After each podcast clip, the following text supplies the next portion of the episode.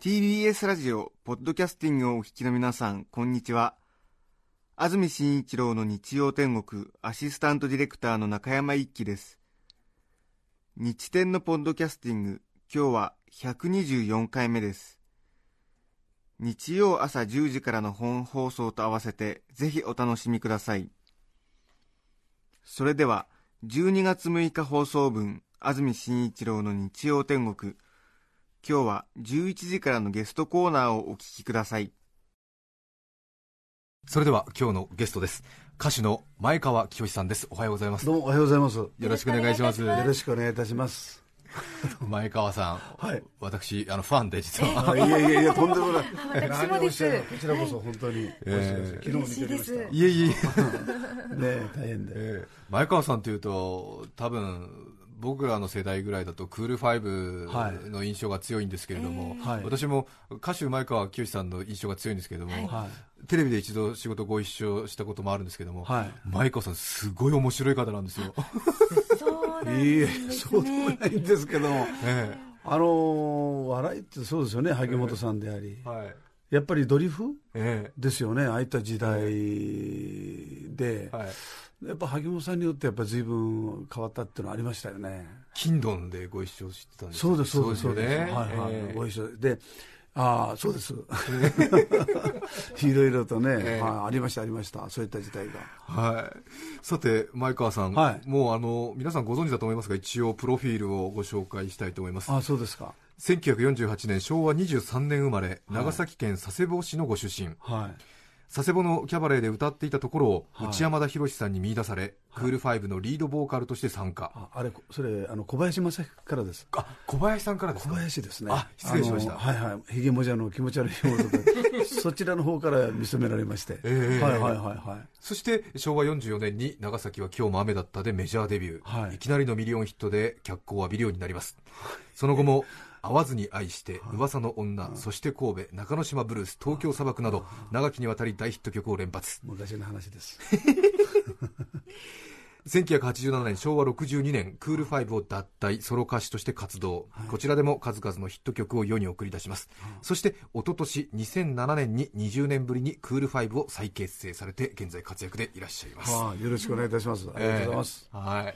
もともと佐世保のクラブで歌ってたんですよね。佐世保はですね、僕、ええあの中学生までいまして、高校生から長崎市内の方に移りました。ええで、長崎で、あの、キャバレーで歌って、歌ってたっていうことです。ああ、そうですか。高校2年中退なんですよ。はい。その後に、あの、キャバレーの方で、あの、その小林君がちっちゃいスナックで歌ってる時に、ええ小林君がもうプロとして、えーその時はもうキャバレーが全盛時代でした。はい40何年前は。ええで僕なんかだったら芸能界って興味ないというかもう全然そういったとこも知らないような状態で、長崎あの興味だったの以前の時には、キャバレーで歌うっていうのが目標で頑張ってましたね若い人たちは。じゃあ、前川さん自身も別にその芸能界に入るとか、東京とか大阪に出ようという。僕はもう全然興味ないです。今でも興味ないです僕。はあ、僕はもうとにかく食っていければえ違う仕事で食っていければまた違う仕事でもいいしえ、え。ただ歌でどうしてもその、はい。なんて言うんでしょう、え一生んという気持ちも今で今でもないですし、えはい。うん、ただ仕事としてそれで食っていけるからやってるという状態の仕事ですかね、このクールファイブの前川清さんがこの脱力っぷりどうですか？そうですね。最高でしょ？すごくこう、安住さんには負けると思うんですけど。俺ね安住さん見ててね、俺不思議な人だなと。僕はねずっとお会いする前から、はいえうん、テレビなんか見てて、はい。この方ってね、多分この仕事って合ってないんだろうな 多分違う仕事も なんかねあのオーラを感じないんですよ。あのいい意味でのオーラですよ、でねこの方って普通のして何なんだろうなというねそのオーラがね、僕とねなんとなく似たようなそうですね。やるやる一生懸命やってんですよ、やってんだけども一生懸命って認められないんですよね、それで見てて不思議なのは、昨日も武さんなんか見てましたけども、普通だったらそうですよね、竹内さんね、相づち打ったり、ええええはい。なんか人間って少しでも媚びを売る人間っているじゃないですか、話は、ええええはい。それがないですよね。そうですね。そこら辺というのはね、ああ、すごいな、なんか興興味を引く、なんか自然な、本当にいい意味でオーラのない人だなという、うんそうなんですね。わかります。はあ すいませんそうね。そうなんですよ。普通に昔から授業ちゃんと聞いてるんだけど、もう安住ちゃんと真剣に聞けみたいに言われるんだよねですよね。聞いてない方に見えますよねね。えだけど聞いてないだろうと思って聞いてみるとちゃんと返事はするんですよね。ねえ。確かにだから聞いてるっていうのの動作がないんですよね。ああはい、はい、そうですね。そうですか。はい、ええ。はい、はい。はい。という普通はあるんだけども、その辺がちょっと欠けてる部分があるんですよね。で悪気はないんですけどね。そうですよね。相手を気持ちよくさせる相づちとかがね多分ラジオ聞いてらっしゃる方もこいつお出かけリサーチになると相づちしてないなみたいな多分あると思うんですけど。だからラジオ今もこうあの控室でちょっとあの用意させて、あの今待たせていただいたんですけど、え妙な間がありますよね。普通はそうなんだよな、もう、もうというのがあるんだけど、そのみま妙なその相づちそういったそうですよね。なんかやっぱ媚びがないから、そこら辺がね聞いててね、あのすごいいいですよね。今までにないパターンの。はい。なるほど、ええそうなんですよ。それでなんかあの前会った時にあ前川さんと自分が、まあ、ちょっと先大先輩ですけども、あなんか息の仕方似てるなと思って、僕もか僕も感じました。それでものすごくもう興味が湧いて、それでヒット曲これだけたくさんあるのに、いやいやえ。え別になんかもうなんか、いやいやああれ別になんか、う、もうん。昔の話ですから、それは。うん別にヒット曲いいんだよね みたいな。いやいやいやいいいいっていうことはないんですけども、うんそうまあはい、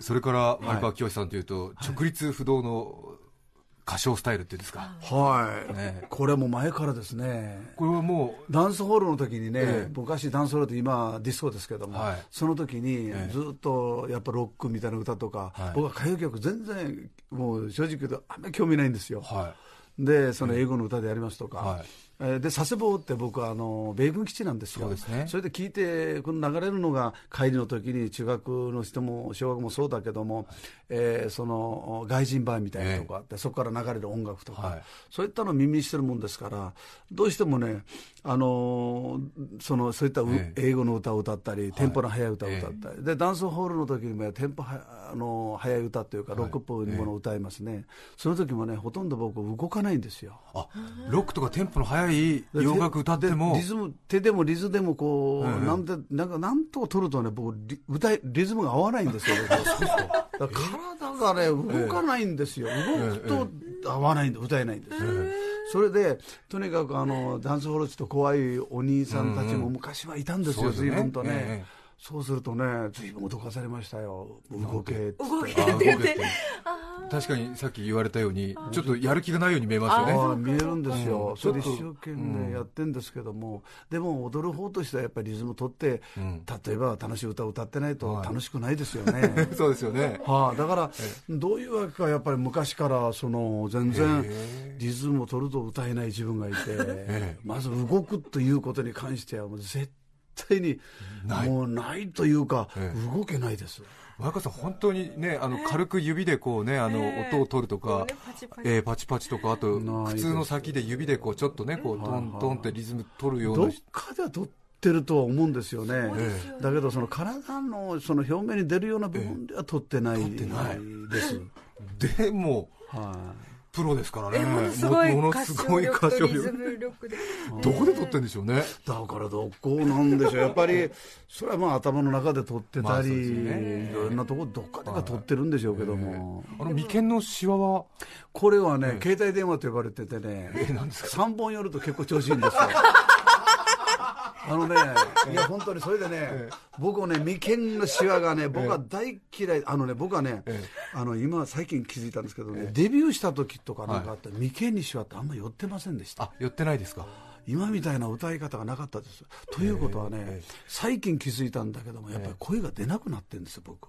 はそれでね声が出なくなってるもんだから、ええ。どうしても昔楽に歌ってたものがやっぱり声を出そうということでね、僕眉間に来てますね。で眉間が僕嫌で、えなんとなくやっぱりその微笑んで歌うって気持ち悪いんですけど、眉間にしわ寄せてっていやいや歌う自分もやっぱりうん。テレビの、うん。その録画であったりそですね。そうういったもので見たり、ええええ。そうすると嫌な分があってテレあの鏡を見ながら、はい。その笑いながらじゃないけども、ええ眉間にしわ寄せないええ歌ったことあるんですけどね、ええ結構音程外れるんですよ。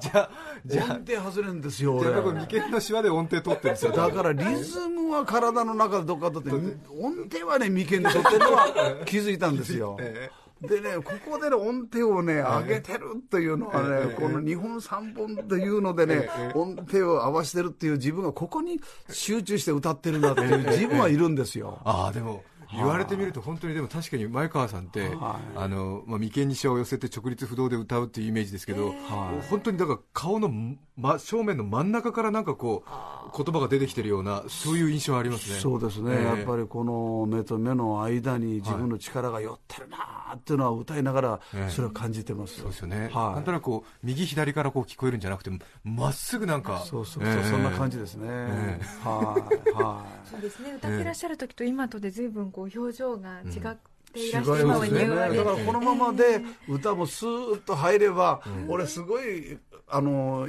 もうちょっとこういい好感かな好感度があるんで本当にね歌ってる時になるとねなんだかこれで食い縁を探してんのかそういう自分があるのかなんかねやっぱりね一生懸命すぎるんですよ歌歌ってる時に、そういうのがありますね。はい。そしてですね前川清さんというと、はい。多くの若い歌手の皆さんから大変尊敬を集めているということも有名なんですが。そうだそうですね。いえ。いえ。それは昔の話で。福山雅治さん、いやいや、福山さんはまあ同じ、は長崎ですよね。長崎ということで、まあね、ええ。ひまわりを作っていただいたというだけで。いえいえ、それからミスターチルドレンの桜井さん。いやいやいや、もう、いや、恐れ多いです。それからサザンオールスターズの桑田さんも前いやいや、とんでもない、もう恐れ多いです。いやいやいや、とんでもない。もう、それであの、桑田さんはね、僕あの、福山さん？はい。がまあちょっとお付き合いがあって、ええ。それで曲なんかである時に電話もいただきましてね、でガチャガチャガチャガチャしてるんですその電話が、はあ。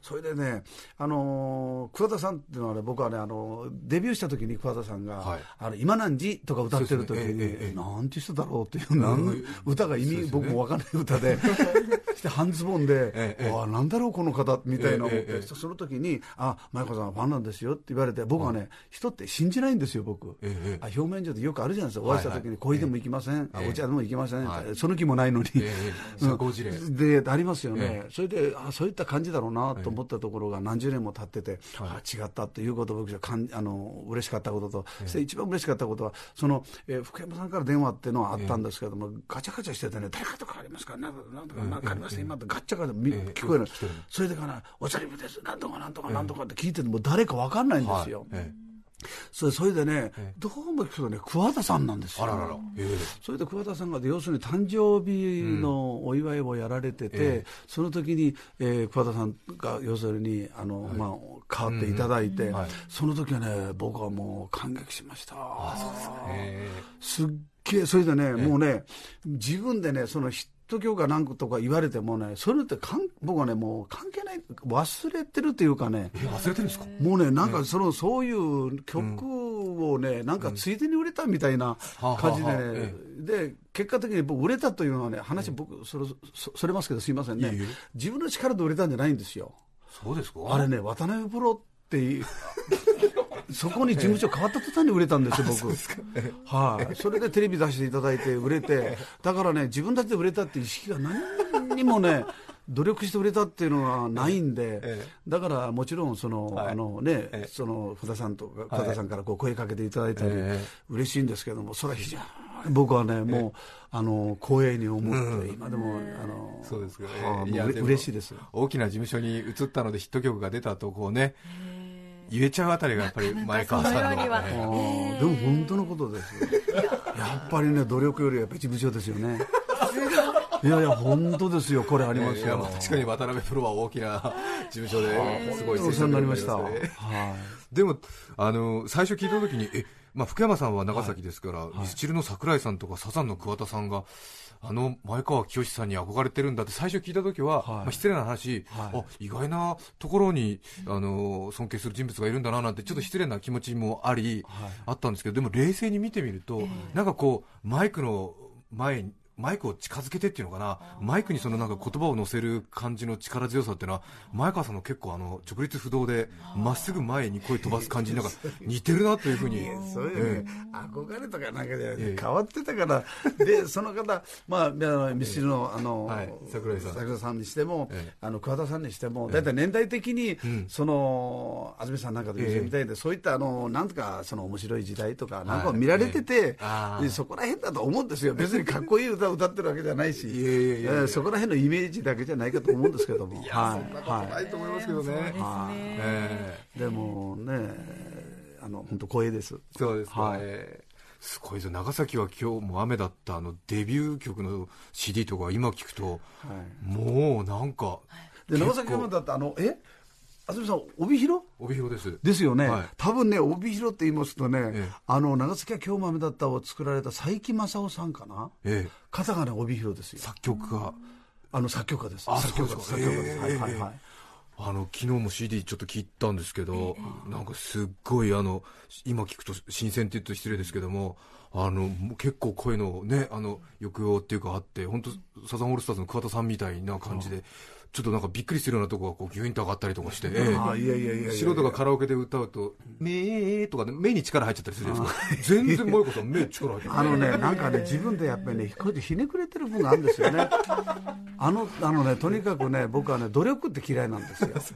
とにかくね、近道嫌い、あの、好きだし、遠い回りも嫌いだし、あ、好きだし、あ、嫌いだし、何言ってるかわかんない。まあ、近道がとにかく大好きなんですよ。もう苦労が。それでね、なんとなくあまり人を覚えたのは、やっぱり優柔不断な人間というのはね、臨機応変で、人がやってることってやってもしょうがないな、人がやってないこと。で、あの頃ってね、よくね、あのね、売れてたのがね、あの、よよくあの、裏声交わすというか、あの、はい。ああいうその、ちょっとひっくり返して声をなんとなくあの、甘いか、ええああいった歌歌だけはやめようという自分がいたんですよ。はあ皆さんそういった歌が多かったんで、うん。え。だからなんか、そこら辺であの、自分が、こう努力しないで、あ人と違えばいいんだという、うん。なるほど。そういい加減な自分がいたんでしょうね。いやいやいや。だから目の部分と普通、こう力入れるとこう違うところで力入れたり、多分そこら辺でね、結構、あの、変な自分がいたと思いますけど、ね、そうですかね。はい。はい。さて今日は前川清さんにこういうことを紹介していただきます、はい。前川清これがあるから仕事ができるトップ3、まずは一気に紹介します、第3位旅行。第2位錦鯉第1位競走馬。以上の3つです、これがあるから仕事ができる。はあ。まずは旅行お好きなんですか？旅行。っていうのはね、僕はね、ちゃんとしたその外国旅行であるとか、ええ。そういう旅行じゃないんですよ。はで、あの僕はあの家族と一緒にいるってあんまり興味ないんですよ。それでね、僕は一人が好きなんです。よ。ええいいと思います。で行くのも、例えば北海道行きますとか、はい。あーもう馬見に行きますとか、ええ。休みになるとすぐ行きますね、はい。で福岡って僕大好きです、はい。行きますね。え、でそれであの鹿児島も僕好きです、はい。で行きます、でなんでかって鹿児島からあのすぐ港からすぐ150円で、フェリーがずっと出てるんです、桜島まで。あ。桜島に行く、うん、あそえこは桜島あったらちょっとこう離れてる、まあ、はい。陸続きだけでも離れてる、でそこで150円で行って、えで行って、その時に白浜温泉ってあるんです、はあでその時に白浜温泉っていうのが最初行った時にあって、ええ。そこで行ったんです、はい。その時にあの旅先で、ええ。あのタオルが欲しいんですよね、あのはああの温泉ですから。温泉の名前の入ったタオル、ただ人誰もいないんです、ええ。でそれもいっぱい最初に行った時です、え偶然にもバスで降りてバスでこう行って、はいえー白浜温泉とある。あ温泉入りたいな暇で、えーあの昼間それで行った時に100円と120円のもあのタオルがあったんです、はい。それで100円と120円だとちっちゃいタオルとバスタオルですよね、はあはあそれでバスタオルってやっぱりこう汗あのこうええ上げてやっぱりあるじゃないですか、はいええ。その時にそのあのおばさんがいたんです、ええ。そのおばさんが100円と120円のタオルくれって言ったら、ええ。買わん方がいいって言われるんですよ。はえいやいや、でも、ん結構、いや、絶対買わんが売ってくれないんですよ。はあで、その、儲けるじゃないですか、120ええ円ということで。ええはい。なんでっていうと、結果的にはえ、100円と120円の違いと大きさじゃなくて、色違いなんですよ。はあはあはあその真っ白のタオルに黄色く染めたやつが120円なんですよ。なるほどなるほど。だそれだから前、あ前川さんも分かんないし、ええあなた意味がないから、はい。もう100円のタオルを2枚にしましょうと。でそういった要するに旅先のいろんなやっぱりこう ありますよね。え。障害っ気のないその素朴ないんですよね、それで行って帰りますね、はい。行った時にね、バスがね、行きと帰るとね、10円違うんですよ、へえ面白いですね。同じ場所で。同じ場所で。でそういうことのその非常にその自分の不思議なというか、え喜び、喜び。でそこでポツンと自分が100行って、そのまだフェリーで乗る、食べるね、うどんがうまいんですよ、これ。あフェリー降りて食べるとまずいんですよ。で降りてだけど、フェリーでの食べるとね、そのね、150円なんだけども、それで、あの、ばあの、その、えーなんかフェリーのおかげなんだけども、まあ、100円ぐらいの、あの、あれなんだけど、そこで非常に美味しいとなりますね。はあ。そういう旅です、僕は。なるほど。はいはい。でそれでもうその桜島の白浜温泉が大好きになっちゃった。僕大好きです。へえ。僕はもうそ大好きです、僕そこ。はい。なんかちょっとう常識じゃ理解できないようななんかこう自分の中で理解できない不可思議さみたいのがそうです、まあ、人にね、何と言われようとで、自分でね、なんとどうでもして、錦鯉もそうなんですよ、錦鯉も説明してくださいって言われ、説明しようがないんですよ。錦鯉も第2位に入ってますけれどあもこの錦鯉というのもね、なんて言うんでしょう、これ、意味ないです。でもすごいコレクターとしてなんかものすごいあれなんですよね。ですね、だけども、その錦鯉でどこがいいかって言って、やっぱり説明すればするほどね、やっぱ難しくなりますね、だけども、なんて言うんでしょう、その意味において、だからやっぱ歌ってる途中ででも、ええ。ああ、何日か、あと何日間仕事すれば、ええ。ああ、新潟行ってええ、錦鯉見れるんだとか、ああでた例えば桜島でえあるとか、はい。え九州旅できるんだ、はい。北海道行けるんだって、ええ。結構ね、歌いながら考えてます。会える会えるって。うん結構ね、それがね、あの、なくてもいいんですけども、えうん、なんかね、もっといいいい趣味って言ったらおかしいんですけども、はい。人になんか理解されないくても、なんかね、自分にとっては、えうんただね、人と過ごすって僕嫌いなんですよ。はい嫌いっていうか。えさっき家族と一緒にいるのも嫌だねああでね、僕はね、友人とか親友って僕いないんですよ。はあはあはあええでね、人といるとね、いて楽しいんだけどもね、帰るとね、ため息ついてる自分がいるんですあよ。ーだから、結構やっぱり気を使う自分がいるんでしょういるんですねね。でもそれもそれまで楽しいんですけどもただ一人が大好きです、僕は。はい錦鯉ってでもかなり高価な趣味なんですよね高価なのもいますけども、やっぱり僕なんか高価というのはもう全然興味ないです。興味ない安い鯉ってね、ちっちゃい時って安いんですよ。はい。あの、生まれて、あの、例えばか、えと何千円と何千円で。そうです。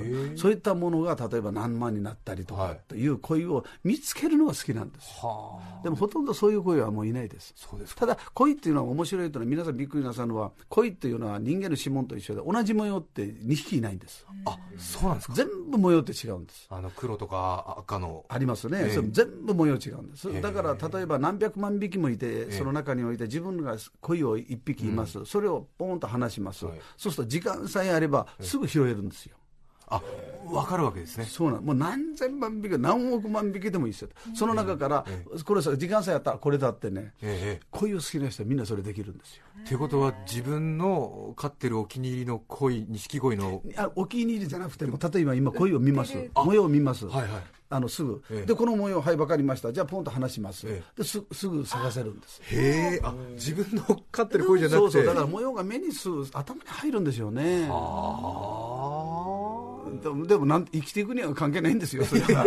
だけどもそういうのがね自分でなんで俺こんなのって言ってても、ええあ頑張って歌おうとか、はい。一生懸命今日もショー頑張ろうとかっていう自分がいるんですよね、へえ。はいはい。今はご自宅で水槽の中にいるんですか？いやもうそれも面倒くさくて、え でもう人にその鯉屋さんに預けて預けて。でそこへ行ってえ鯉屋さんとええ。全然歌と世界世界の関係のない鯉屋さんと夜飯を食うとか、えうん、そういうのが楽しいです。楽しい。はいはい鯉何匹ぐらい今お持ちなんですか？鯉はですねいや鯉は本数的っていうのはああの本でいいですか？要するにああのちなんていうか、搭載というか、そのち10センチ、20センチにも1匹、あなるほど。して1メーター近いやつも1匹なんですよね。はあ、はあだから本数的に言うと、ちっちゃいのもいると何百匹いますし、すよね。ええ大きくなると、やっぱりその10本、20本ってのいますし、はあはい、今でも数は減りました、昔よりは。あそうですか、はいはい。さあそして第1位は競走馬、はい。これはもう有名ですよね。はいはい、こういう歌っていうのが頑張ってくれました。はい。あれ何1年ん？2年？に2、3年、三年ぐらい前ですか、そうですよね。なりますかね。ビクトリアマイル、2007年。ええはい。ええ G1 レースで。ですから、はいはすごいことだと思いますけどい、も。北海道にいました。ああれはうレース自体はどこでやってたんですか、ね、まあ、あの、東京です。府中府中府中です。競馬場でやってて、はで北海道にいたんですか？い。はい、勝つとももないもんですから。普通なんかオーナーってのはなんかものすごい、はい。えなんかいい格好してそれでね。オーナー室に行って。行きます、行きます。で、ぼ僕も行くんですよ。は行くんだけども、大体、あの、馬主席っていうのはスーツを着ないといけないんです。そうですよね。で、ちゃんとセットもしないといけないんですよ。はあ。それでちゃんとして行くじゃないですか、えでちゃんとして革靴も磨いて、一生懸命行った時にほとんど埋まってね9割9分負けるんですよ。そうするとねあの時のあのスーツを着ていった姿で、ガーガーッと来るんですよここまで用意したのに、えそれとねやっぱり G1 とかなんかになるとね、結構取材が来るんですよ。そうですね。あはい。そうですよね。歌手前川清の馬が G1 レースに出てると。歌手の時で歌手の発表会の時は誰も取材来ないんですよ。不思議なもんでね悪いことがあったりなんかねそういった違うことがあるとね 取材ってよく来られるんですよ。これもありがたいことなんですけども。そうすると、その時によく聞かれるのは、どうですか、G1 の時なんとかなんとかって言われてても、負けるんですよ、必ず。そうですね。で、一回会った時には、金ちゃんと一緒に二人で持ってた、アンブラスモアっていたんです。金ちゃんがいつも間違ってアンバランスモア、アンバランスモアって言ってたんですけども、その馬が二人で見て、天皇賞は出て、ジャパンカップは出るわ、それでも活躍した馬がいるんです。で、その時に、あの、重賞が出るということで、例えばその、で、行ったんです。行ったところが最初にね、あの、走る前って、あの、やっぱり取材がいっぱい来るんですよ。それで広報課の JRA の広報課の方が終わってからでも、すみませんけど、何時社会がたくさんいらっしゃるんで、終わってから一言コメントをって言ったときに、えーいやいや、勝つか待つかは負けるか分からないしということで、まあ、で、負けたんですよ。で、行ったんですよ。そしたら二人ですよ、来てたの。あの取材陣30人も40人もいた方たちが、ええええああ。そこでなんとなくやっぱりガクッとくる自分がいてちょっと虚しいっていうかね虚しいというかそそこで勝つわけじゃないし、ええじゃあ弦を担いで、はい。じゃあ見ないでちょっと北海道の方へ行って、ええ。向こうの方でテレビででも応援しておこうということがこういう歌でしたね、でテレビで見てて G1 レース自分の持ってる馬がゴール板の前1位で駆け抜ける瞬ですぐ間帰ってこい、ええすぐ帰ってこい、ああそして、わじゃあすぐ帰らんといかん、そしたら、えー、ととにかくいろんな、まあ、もちろん TBS の方もそうですよね、い、ろんな取材の方、ええテレビカメラ、クルーの方もい。っぱい来てるから、とにかくどこへ行って、じゃあ、あの羽田に着くから、して、えして、して、着いた時に、たくさんの方がいらっしゃるんですよ、はいはい。そういった時に、僕、見向きもされないんですよ。え？違う方をお待ちになってるのかな、誰かって、いや、でも待たれてるって言うから、どうしようって言っても、そして、えー事務所に連絡しても、つーつーつーつー話し中、連絡取れないよ、参ったな、一応、じゃあちょっと前を、ちょっと通過するだけも通過して、自分でアピールをって、もしかしたらって思って、しても全然関係ないんですよ。それで、あ、違うんだと思って帰ってきたら、途中で車、タクシーに乗ってたら、あの取材の方たちが来てて、どうしたんですか？いや、タクシーで行ってる。え、取材の人たちがいるんですけど、結果的には俺ね、ひげ生やしてね、ボーボーの頭してるんだから気づかれなかったんですよ。たくさんの取材陣が。全然気づかれなかった。前川清さんだって気づかなかった。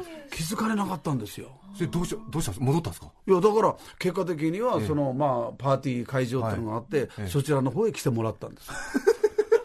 あまあ、それはね、ひどい格好でしたね、僕もね、今、言うのもなんですけどもね。はいはーピシッとスーツで決めてらっしゃるイメージで待っているとい。でしょうね。はい。まあまあ、そんな思い出がありました。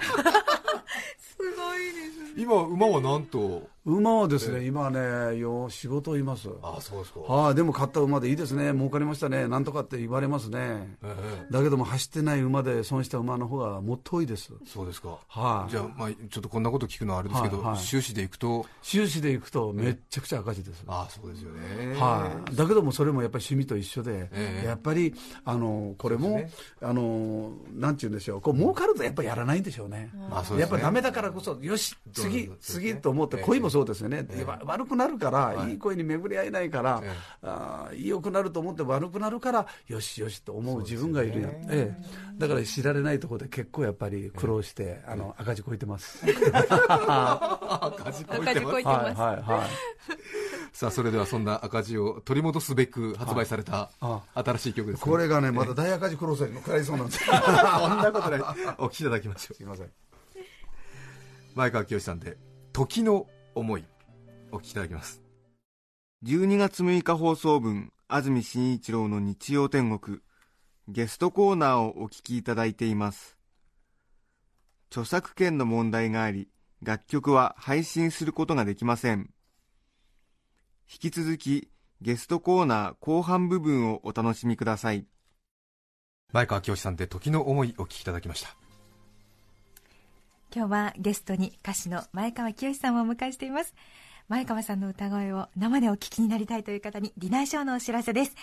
12月23日の祝日前川清クリスマスディナーショーがグランドプリンスホテル高輪で行われます。ディナーショーは夕方6時半からショーは20時からです。料金は4万円です。また年明けにはクールファイブのコンサートもあります。1月15日金曜日前川清クールファイブコンサート2010場所は中野サンプラザ。昼の部は2時からで夜の部は6時半からです。お問い合わせはいずれも前川清友の会まで。電話番号を申し上げます。0357318948 0357318948です。月曜日から金曜日午前11時から午後5時まで受け付けています。クルファイブの皆さんははい、ディナーショーもクライブ出ます？そうですか、はい。こう久しぶりに結成してはい。懐かしい感じですかね？はい、それ懐かしいというか、やっぱりそのもう動きがひどい動きになってきました。もう会話もね、ちょっと遅れ気味で、え衛星中継的な会話になってて、だけどやっぱそこで、ええ。なんというのか、自分が、い。なんていうんですかね、そのもう介護、介護ですか、そ そういう気持ちで、ええ。はい、でもなんか、やっぱり兄弟みたいな感じで、そうですよね。なんかもう楽しいステージになると思います。そうですはい。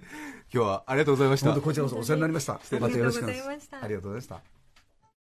12月6日放送分安住紳一郎の日曜天国。ゲストコーナーをお聞きいただきましたそれでは今日はこの辺で失礼します。安住紳一郎のポッドキャスト天国。兄さん小遣い3000円父さん小遣い2000円母さん小遣い2万円我が家の必殺仕分け人。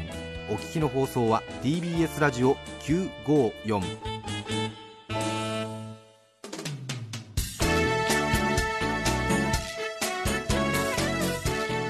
さて来週12月13日の安住紳一郎の日曜天国。